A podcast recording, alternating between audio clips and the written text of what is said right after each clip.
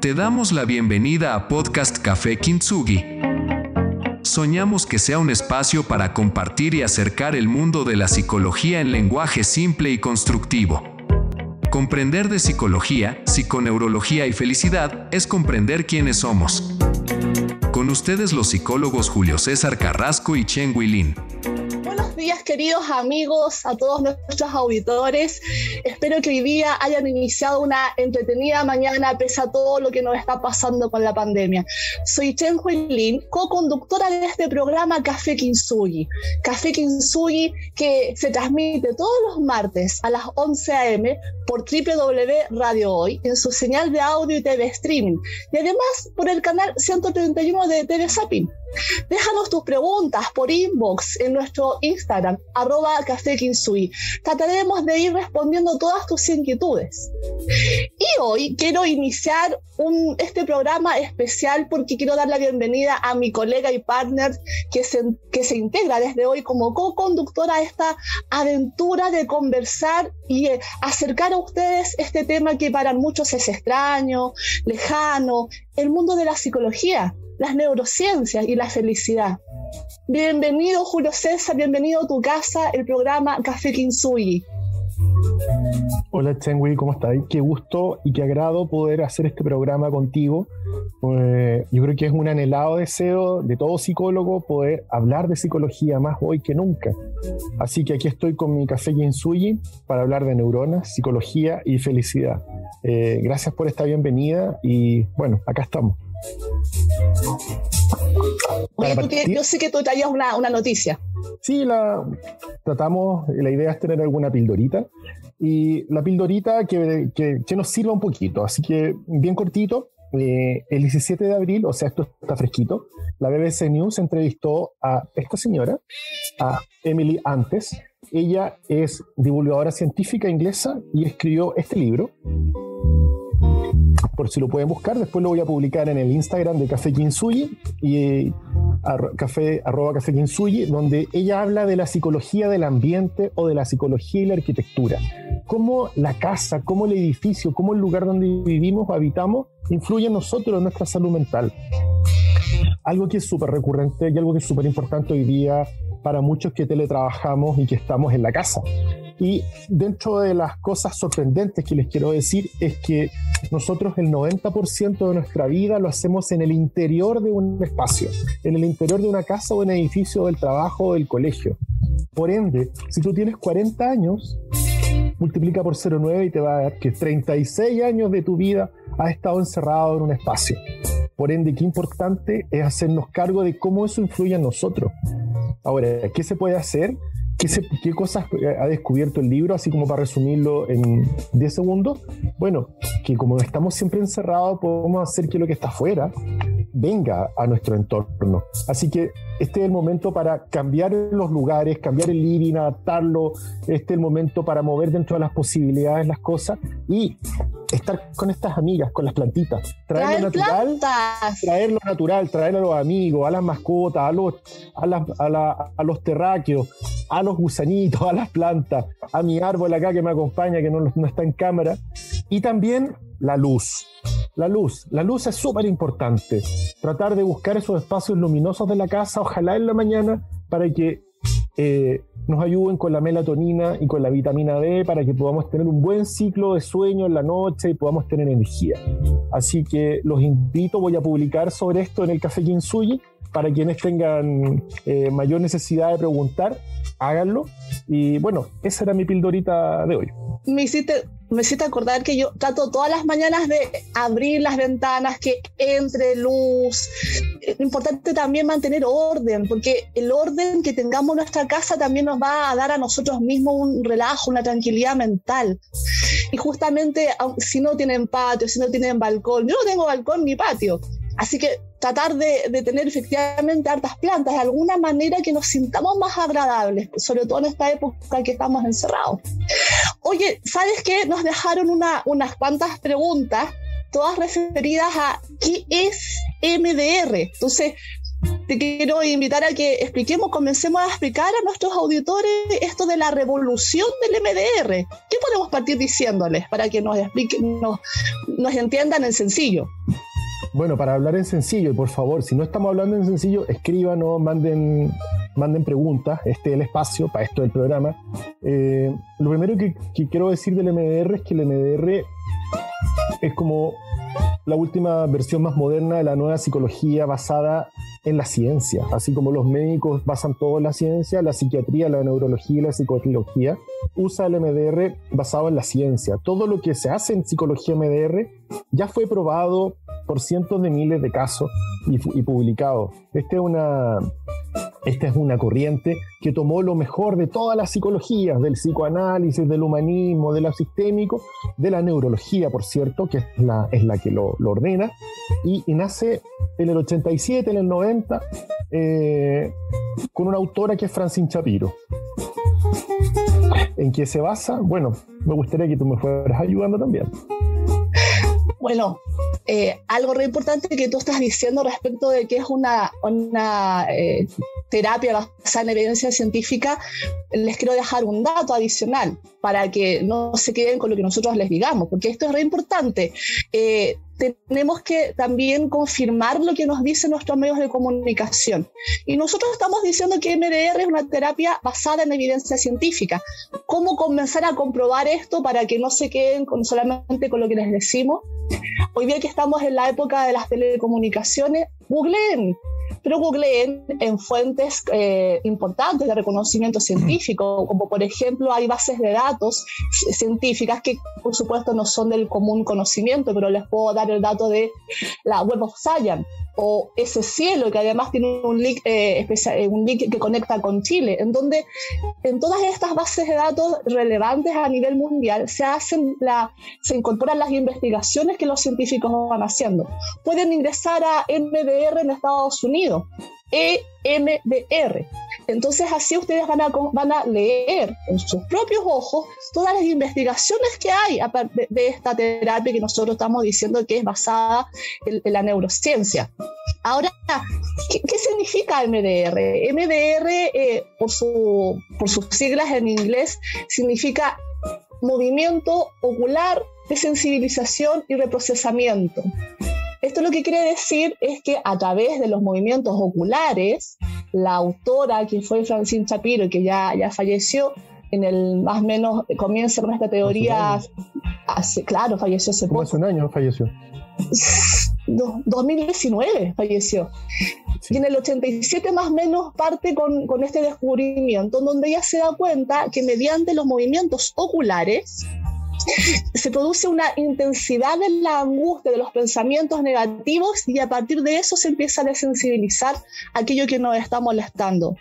Y ella hizo eh, experimentos iniciales en los las personas traumatizadas por, por la guerra de, de, Vietnam, que tú ahí puedes contarnos un poquito más. Sí, sí, te quería justo aportar un dato que acá nos pueden, los, los, los quienes nos escuchan y nos están viendo, eh, les podemos ayudar de una manera muy, muy interesante para que entiendan el MDR lo que hace. Porque muchos de nosotros hemos visto cuando hemos dormido con alguien al lado, un hijo, un hermano, nuestra pareja, etcétera, que en un momento de, de, su sueño, el sueño dura como 110 minutos, 90 minutos, y son varias capas de estas, como 4 o 5 para hacer una vigilia normal en la noche, para los lados de manera muy rápida. Si se han fijado, eso se llaman movimientos sacádicos. Y es en ese momento, cuando la persona está haciendo eso, que está consolidando su memoria del día. Es decir, si su día lo guardó en ese pendrive de las cosas que le pasaron, lo está guardando en esta gran biblioteca de toda su vida. Y eso ocurre en ese momento, con los ojos cerrados que se mueven rápido. Lo que hace el MDR es lo mismo, pero con los ojos abiertos, con cierta cantidad de, de velocidades, de tandas, de repeticiones, dependiendo de lo que se esté tratando en específico. Por eso también es importante explicarle a todos que el MDR solamente lo pueden realizar personas que profesionales psiquiatras o psicólogos, solo psiquiatras o psicólogos que tengan certificación MDR internacional de Estados Unidos y MDR eh, Iberoamérica. De Europa, España. Solamente, claro. solamente. Si no, no, por favor, salga corriendo, denuncie, llame al colegio psicólogo, no sé. salga corriendo. A la asociación de MDR. Es re importante lo que tú dices porque eh, lamentablemente, como muchas otras áreas, eh, aparecen videos que ustedes pueden encontrar en YouTube. Eh, hay libros también que lo, de pronto como que lo simplifican demasiado. Y tiene toda una técnica, y eso no es MDR, y tiene toda una técnica que, que lo que promueve de alguna manera es ordenar el cómo vamos a, a, tratar a la persona. Hay todo un conocimiento detrás de, desde la desde las neurociencias, desde la psicología, desde la psiquiatría, que está eh, con, con, mucha ciencia configurado con mucha investigación que ha permitido avanzar en cómo hacer el tratamiento. Entonces, no es llegar y hacerlo. De hecho, quienes estamos eh, certificados estamos constantemente haciendo nuevas formaciones, porque como es una, una eh, técnica y un abordaje reciente, del 80 es reciente, están en constante investigación y eso hace que vayamos mejorando la técnica. Entonces, además, exige que estemos muy actualizados para poder entregar un tratamiento de calidad. Lo, lo bonito de esto es que eh, nace eh, en sus orígenes para poder atender a estos soldados que llegaban a Estados Unidos altamente traumatizados, por lo que ustedes probablemente podrán eh, entender o reconocer como TEPS, trastorno por estrés postraumático. Todos estos eh, soldados llegan altamente afectados y antes del MDR era muy difícil lograr sacarlos, lograr que retomaran una salud mental adecuada para poder insertarse a la sociedad. Y además se ha visto, que, que, tú lo puedes explicar mucho mejor, se ha visto que los síntomas del estrés postraumático eh, que se evidencian en las personas traumatizadas de guerra son los mismos que lamentablemente encontramos en víctimas de abuso sexual y víctimas también en menores de maltrato. Bueno, ya lo contaste, pero lo importante es dar los datos. Estados Unidos es un país desarrollado, un país que constantemente está desarrollando ciencia y entendamos un país que está constantemente en guerra, porque Estados Unidos siempre está en guerra. Entonces, el costo económico de recibir soldados veteranos a los que les explotó una bomba, murieron sus compañeros de guerra, de armas, es terrible. Una, un veterano de guerra que llega a una terapia va a estar cuatro años, cinco años, diez años en terapia. Imaginen el costo que significa eso para Estados Unidos, para el país, para la sociedad. Una persona que, para la persona que no puede vivir saludablemente. Por supuesto, para esa persona que no se puede insertar en la sociedad nuevamente. Y, y aparte de eso, eh, el MDR vino, vino justamente a resolver esos problemas, esos problemas, esos síntomas que tenían estos soldados, que era, empezaron a, identificar los síntomas.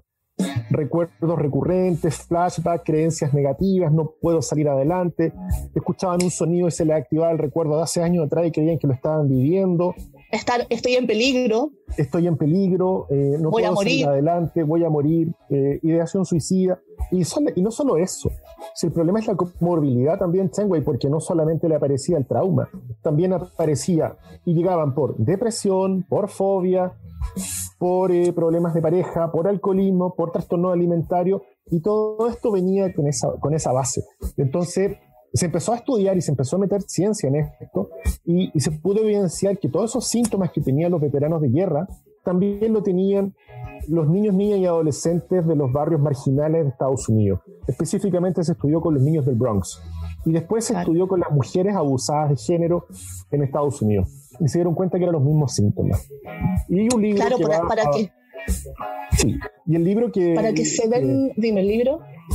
No, el DCM que que todo esto lo clasificó como que era la misma sintomatología y que era el estrés postraumático. Eh, libro recurrente en el que están todas las enfermedades de salud mental. Entonces, eh, las organizaciones importantes, más importantes del mundo, como la Organización Mundial de la Salud, que hoy día suena mucho con la pandemia, puso ojo acá, eh, la Asociación de Psiquiatras de Estados Unidos, la Asociación de Psicólogos de Estados Unidos, la Asociación de Veteranos de Guerra de los Estados Unidos y del Canadá puso ojo en esto y dijo, esta es la técnica, está saliendo adelante la gente con MDR y desde ahí empezó a avanzar a otros lugares, como Europa. La guía australiana, la guía de Inglaterra. De, Irlanda, de España. De Irlanda, la Sociedad Internacional de Estudios de Estrés Postraumático. Todas estas, estas organizaciones se las mencionamos porque son organizaciones que tienen guías de salud, que son las guías, nosotros también en Chile tenemos guías de salud, que van indicando cuáles son las terapias reconocidas y avaladas científicamente para entregar tratamiento. Para que se den cuenta, una persona con estrés postraumático es una persona que está constantemente reviviendo lo que le ha ocurrido.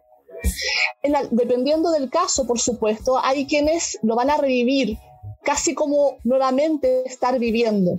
Imagínense una persona eh, que viene, eh, que ha llegado de la guerra y de pronto eh, está como funcionando bien, pero de pronto va caminando por la calle tranquilamente y, suena estas motos como tipo Harley Davidson que hacen pa pa pa pa pa pa pa una persona que está con un alto nivel, un grave nivel de estrés postraumático, va a sentir ese pa, pa, pa, pa, pa, y lo primero que va a hacer es como que su mente viaja a donde estuvo eh, librando esa guerra y otras personas incluso van a reaccionar como todo su cuerpo para poder defenderse.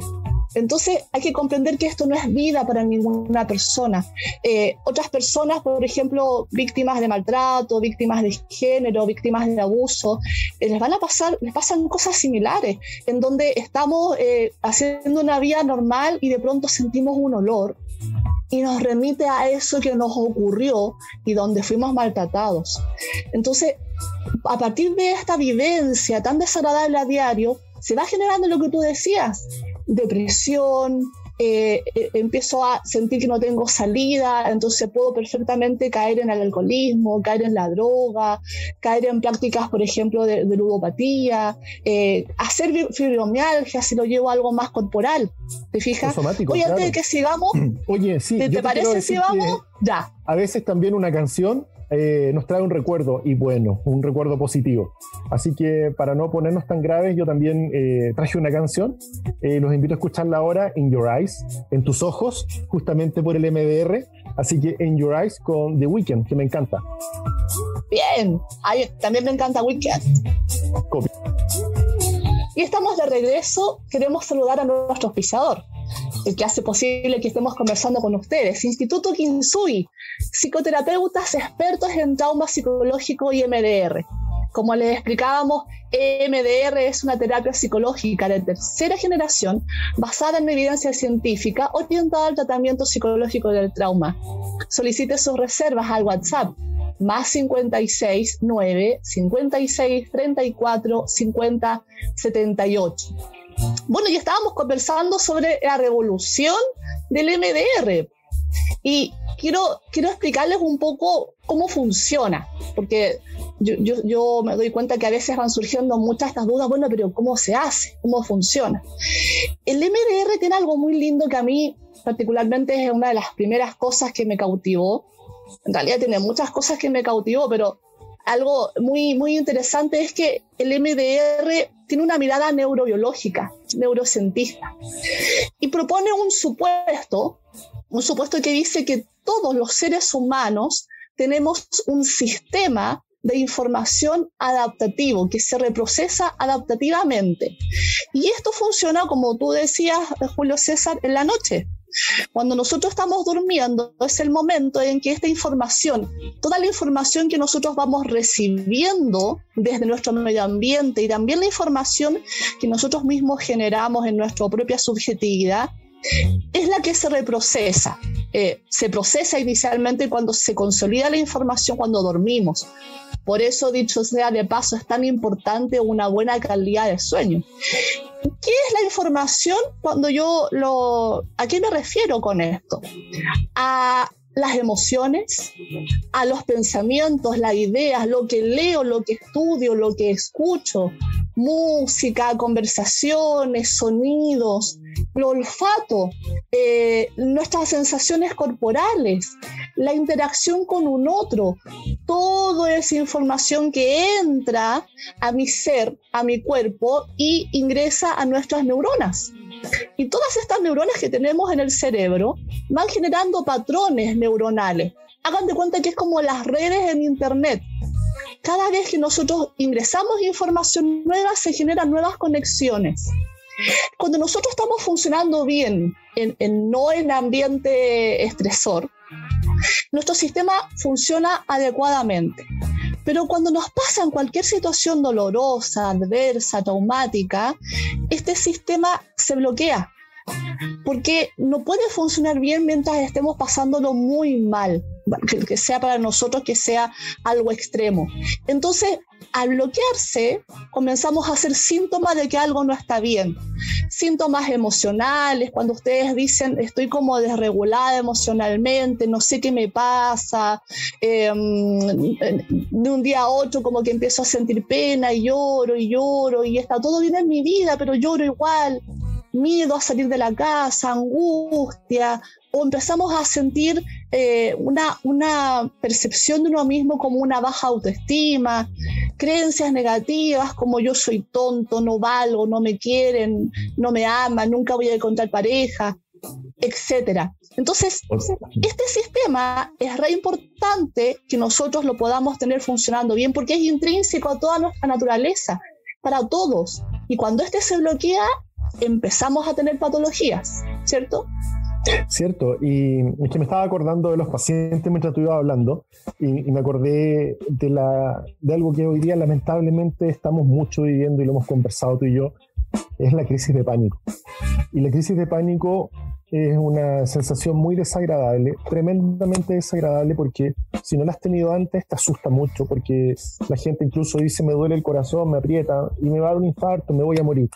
Y, y tú le preguntas, ¿cómo se produjo? Y te dice, no sé, de la nada. Y, y cuando tú empiezas a, escarbar y a trabajarlo clínicamente te das cuenta que el de la nada siempre fue algo, algo, una canción, un olor, una palabra, algo que vi en televisión. Y eso es lo penca, eso es lo terrible, porque de repente yo puedo estar viendo noticias, puedo estar viendo una película y pasa un elemento, algo que mi mente lo asocia a mi, a mi canal y a mi, a, mi, a mi configuración de memoria. Y la memoria, para que lo entiendan quienes nos están escuchando y viendo, la memoria no es una cajita, la memoria es una enorme configuración que se despliega con muchos tipos de memorias. Por ejemplo, si yo tengo este lápiz y lo agarro con mi mano, es porque tengo una memoria de movimiento donde yo calculo la velocidad y el tiempo y la uso. Las memorias son de todo tipo y las memorias, muchas memorias, están en el cuerpo. Y cuando algo me pasa en el cuerpo, es cuando yo recién empiezo a activar la emoción y después las creencias, los pensamientos asociados a eso. Pero todo se origina en el cuerpo. Y por eso que el MDR eh, funciona y funciona también, y algo que no dijimos, de que se descubrió en los veteranos y en todas estas personas lamentablemente que, que lo padecen y lo padecieron, fue que el MDR es más corto en su proceso, es más corta la terapia, dura menos tiempo el proceso completo y eh, la gente no vuelve después porque hay recidiva o me fue mal, me volvió, el efecto rebote que tienen también la psicología clínica, en otras terapias que, son más blandas, más antiguas. Eh, no, no, basadas en evidencia científica. Entonces, por eso es que fue, fue sumamente bien aprobada por las organizaciones más importantes, porque es más corto el proceso y la gente no vuelve, no regresa y puede y algo que es muy importante, puede vivir un futuro, porque el MDR trabaja en tres vertientes a diferencia de las escuelas tradicionales más antiguas. Trabaja el pasado de la persona, qué es lo que me pasó, trabaja el presente, qué cosas me ponen mal, algunas no me daba cuenta, qué cosas me ponen mal, qué me gatillan estas sensaciones de inseguridad, de miedo, de no poder salir adelante y trabaja los patrones del futuro.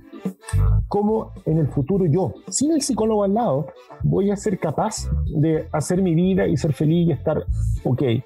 Eh, esto es muy café Kinsui porque es neuronas y felicidad, pero eso quería aportar eh, dentro del espía Chang Hui. Otra de las cosas que trabaja que, es otra de las razones por las cuales a mí me encantó eh, y tomé la decisión en el fondo de certificarme como psicoterapeuta en MDR, es que además de que trabaja lo que tú dices, pasado, presente, futuro, que en el fondo es presente los síntomas que estoy teniendo, pasado, las causas, futuro, cómo lo voy a abordar de ahora en adelante mis aprendizajes. Además de eso, trabaja el, ámbito emocional, el ámbito de los pensamientos, de las cogniciones o de las creencias que nosotros tenemos de nosotros mismos, como soy mala hija, soy nunca me va a ir bien en un proyecto, no tengo Dios para piano, nunca voy a ser gerente, no puedo eh, superar una prueba, no puedo, no puedo dar mi examen de grado para ser abogado.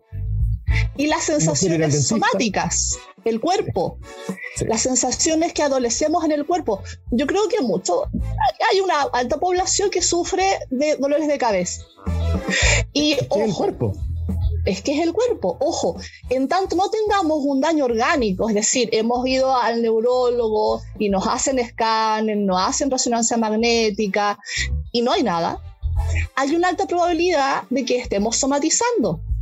El colon. El colon inicia por estrés. Como no lo atendemos, más adelante el colon empieza a, tornarse primero parte agudo, luego empieza a tornarse alguna, una, una, dolencia más grave y después podemos encontrarnos con gastritis después con úlceras y ahí claramente a nivel psicológico no hay nada que hacer. Seamos claros. Pero el inicio es porque estamos teniendo un, ambiente muy estresor y nosotros no lo estamos sabiendo manejar y seguimos y seguimos y seguimos, no nos damos cuenta hasta que tenemos una úlcera.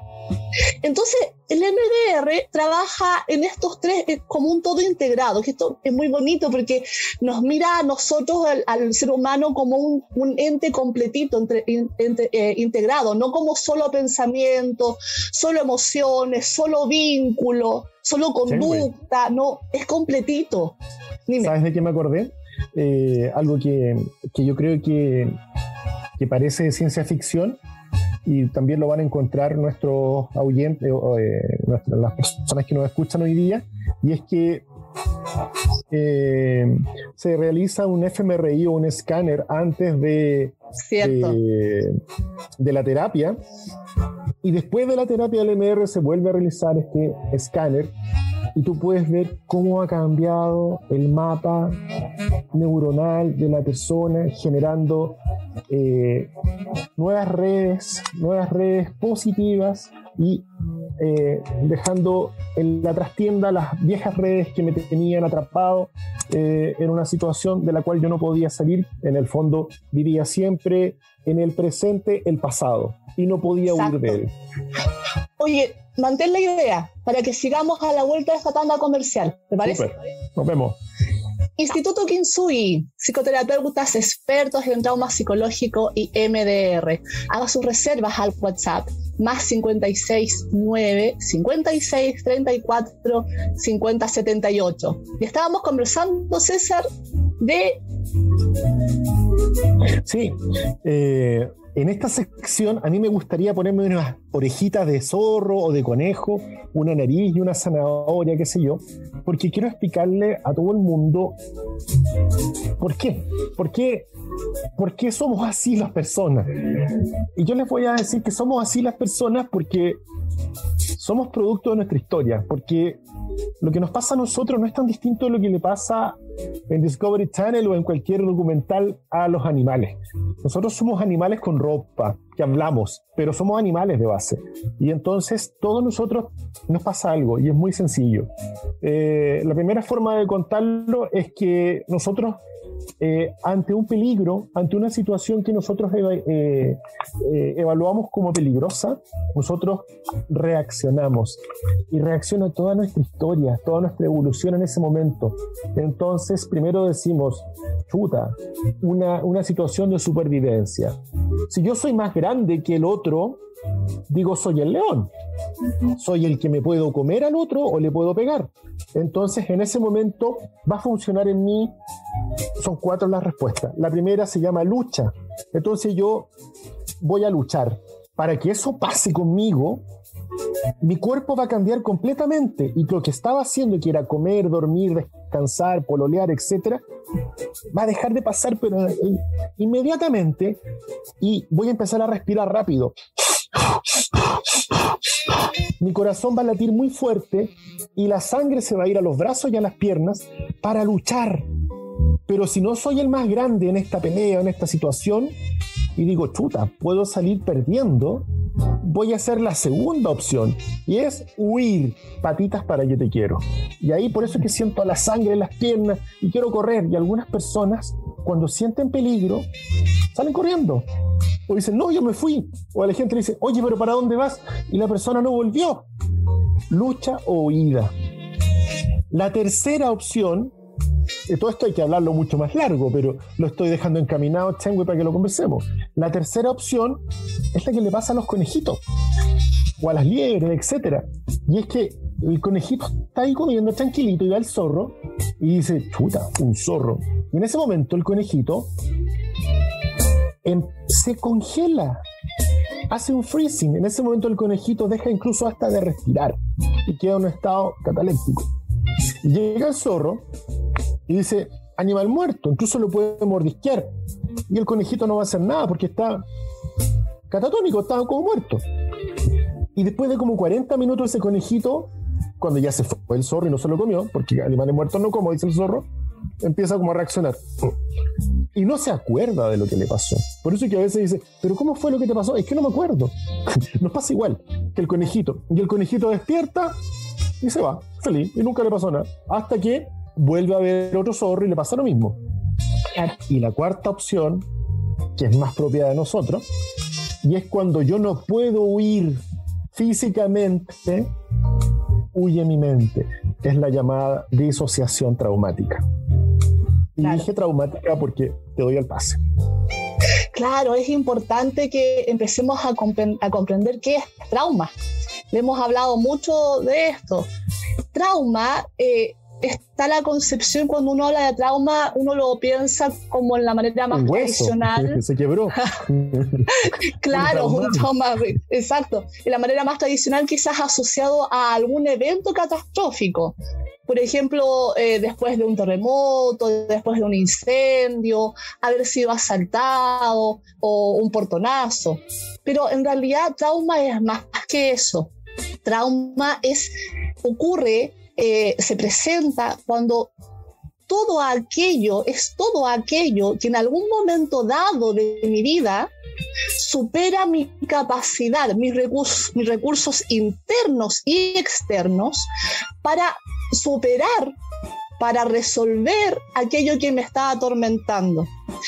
Esto es muy importante, es todo aquello toda aquella situación que supera mis habilidades para enfrentar esa situación adversa. Por ejemplo, nosotros los adultos tenemos corta memoria y se nos olvida cuando somos niños, cuando somos adolescentes. Y desde la mirada adulta decimos, sí, son cosas que pasan, pero ya las superé, todos hemos pasado por lo mismo. Y me refiero, por ejemplo, a cuando papá o mamá eh, se iban a trabajar tienen que hacerlo, ¿no? Y uno se queda en la casa con un tercero al cuidado de otra persona que no es papá y mamá, y esto empieza a ocurrir a diario, y uno empieza a sentir una especie de soledad, no comprende lo que está pasando, porque estamos, pensemos, dos años, a los dos años uno no entiende esto de que los papás se van a trabajar a los dos años lo que uno entiende es que todo ocurre por mí porque somos muy egocéntricos. te abandonan, sientes que te abandonan. Y me abandonan, entonces voy sintiendo soledad, veo que ellos que supuestamente me aman me dejan solo con otra persona que no son ellos y yo no sé por qué. Entonces yo empiezo a sentir abandono. Y si al regreso mm, y, en todo ese proceso no, no me han acompañado lo suficientemente bien como para que yo me sienta tranquilo, esa situación a mí me supera. Comprendamos que estamos hablando de un ejemplo de dos años donde te sientes abandonado. A mí a los dos años yo no sé que van a trabajar. Yo no sé que si no trabajan no vamos a tener techo, comida, eh, buena salud. Yo solamente y eso después se replica en la adultez. Exacto, yo solamente sé que me están abandonando. Y si me abandonan, tal vez sea porque no me quieren o porque yo no soy lo suficientemente bueno. Entonces, claro, nosotros empezamos a superar etapas y nos vamos dando cuenta de que los papás trabajan, ¿sí? Y está súper bien. Y después queremos que se vayan a trabajar porque no los queremos metidos en la casa. Pero después cuando yo ya empiezo a pololear, después empiezo a tener parejas más formales, yo empiezo a sentir que algo le puede pasar a esta pareja y me va a abandonar. Mm. Empiezo a sentir que tengo que hacer lo que sea para que no me abandone, porque tal vez yo no soy lo suficientemente bueno. Entonces, en ese momento en sus vidas ustedes dicen, ¿y de dónde saco estas ideas? Lo conversas con un amigo, lo conversas con la pareja, lo conversas hasta con tu mamá y le dices, yo no sé por qué, pero cada vez que, que, que van de paseo con sus amistades, mi pareja, yo me siento como que estoy abandonado, siento que no va a volver, o peor aún, siento que lo hace porque no quiere estar conmigo. Entonces, se nos olvida lo que hemos pasado, claro, porque esto fue a los dos años, entonces no nos acordamos tan presentemente, pero el trauma se hace presente. ¿Cuál es el trauma? Que me abandonaron. Esos traumas. O, por ejemplo, otro caso, supongamos que teníamos un hermano bien pelusilla, bien molestoso, y yo era chiquitito, tenía tres años, mi hermano tenía seis años, supongamos, y en la noche, lluvia tormentosa, mi hermano venía y me hacía ta ta ta ta ta ta, ta en la puerta. Yo estaba chiquitito, tres años durmiendo, había lluvia tormentosa y un ruido ta. Yo ahí, tres años, el cuco. Faltaba, Porque además, acuérdense que a todos nos han dicho, si no te comes la comida, va a venir el cuco y te va a llevar. Y nos meten, nos meten miedo. Y a, y esto le sumas que viene tu hermano y te hace ¡ta! ¡ta! Uno queda ahí súper asustado. Pasa el tiempo y nos damos cuenta que era mi hermano el que me hacía las bromas. Y después uno le cobra la broma y uno dice lo superé. Pero ya cuando estás más adulto, más grande, de pronto sientes, cada vez que sientes ruidos estruendosos, tú haces como una reacción de, susto muy corporal y no entiendes por qué te asustan tanto. Porque claro, estás remitiendo a esa situación traumática. Ahora, yo les estoy dando ejemplos suavecitos, porque entendamos que hay situaciones de, de vida que son mucho más dolorosas, como por ejemplo sufrir el fallecimiento de tu abuelito cuando uno es pequeñito, ¿sí? Y se van ahí generando muchísimas eh, cogniciones negativas de uno mismo, muchas emociones que quedan aquí atrapadas porque no las resolvemos, y eso a la larga se va transformando en una patología. Cuando somos grandes no nos damos cuenta y por qué tenemos depresión, eh, tenemos pena de todo y nosotros evaluamos y está bien mi casa, mis hijos sanos, mi familia sano, mi pareja sano, todo viene en el trabajo, tengo buena, eh, una buena profesión, como que todo check, pero yo cargo con mucha pena. Entonces, eso es trauma, para que lo vayan comprendiendo. No solamente trauma es aquello grave que nos pasó, como que todo lo comprendemos como un asalto. Trauma es todo aquello que supera mis capacidades. Dime. Sí, no, yo podría hablar de, también del trauma cuando somos adultos, pero antes de eso, volvamos un poquito a, también a disfrutar de buenas cosas. Así que yo los invito a tener un buen día con Good Days, con s c t a o como quieran pronunciarlo. ah, difícil. ¿Qué les pareció la canción? bueno, ¿Changui? Ay, me encanta ella. Sí, bueno. Oye, em, muy cortito, em, como para, quienes quieran eh, sondear y un poco conocer esta experiencia del MDR, bueno, em, dos películas que están dando en Netflix. En Grey's Anatomy de esta temporada, eh, Joey tiene un problema, un trauma que, que, acarrea de hace muchos años y lo resuelve en el, con MDR. Entonces puede ver un poco el, el encuadre, el setting, cómo funciona esto. Y también en la serie Billions eh, de este año, en Netflix, también el fiscal, uno de los protagonistas, tiene un gran problema, el fiscal de Nueva York, nada menos, y lo resuelve con MDR. Eh, los invito a googlear, pueden buscar ahí en, Google y van a encontrarse con esto. Uno, y ya nos empezamos a despedir, entonces, en definitiva, ¿para qué hacer una terapia psicológica y, y MDR específicamente? El MDR hemos tratado de transmitirles que tiene algo muy bonito, que es la posibilidad de cambio. Al comprender que eh, el concepto de trauma y en el fondo patología y malestar es todo aquello que va de alguna manera haciendo evocación a estos recuerdos y vivencias traumáticas que se expresa en distintas manifestaciones somáticas, emocionales, pensamientos y que cuando estas se van agravando se van transformando en ansiedades, crisis de pánico, depresión, incluso en algunas situaciones más complejas, algunos trastornos de, la personalidad eh, o trastornos obsesivos también. En el fondo, el MDR nos permite comprender que tenemos cambios, que nosotros eh, merecemos tener una vida mejor, porque el trauma sí se puede superar. Entonces, eh, esto nos ayuda a tener una mejor visión desde nuestra propia eh, vivencia, desde que sí podemos estar mucho mejor porque lo merecemos. Bueno, Esperamos que les haya sido útil toda esta información. En el fondo lo que nosotros queremos es que ustedes aprendan a, conocer de qué es la psicología y la, terapia y las, posibilidades que existen. Que cuando ingresen a una terapia lo ingresen conociendo de qué se trata, conociendo cuáles son, pueden ser sus expectativas y las posibilidades. Y les hablamos de MDR porque MDR es una de las terapias más reconocidas eh, en, actualmente como terapia eh, basada en evidencia científica, a la cual nosotros y, todo el eh, Instituto Kinsugi se adscribe. Así que bueno, gracias por habernos escuchado, eh, esperamos no haberlos aburrido y nos invitamos todos los martes a las 11 horas por www Radio Hoy en su señal de audio o TV streaming. Y déjenos por favor sus mensajes, sus dudas, indíquenos de qué temática quieren hablar para que nosotros podamos generar un, un programa que les sea útil en mensajes en Instagram, arroba Café eh, con todos los, todos los martes entonces a las 11. Muchas gracias, nos vemos. Chao, Julio César. Chao, que estés muy bien. Chao, Chenwi. Este ha sido otro reconfortante Café Kintsugi. Gracias por acompañarnos en este capítulo. Escríbenos en Instagram, arroba Café Kintsugi. Recuerda, de ti depende una vida mejor y extraordinaria. Adiós, hasta el próximo capítulo.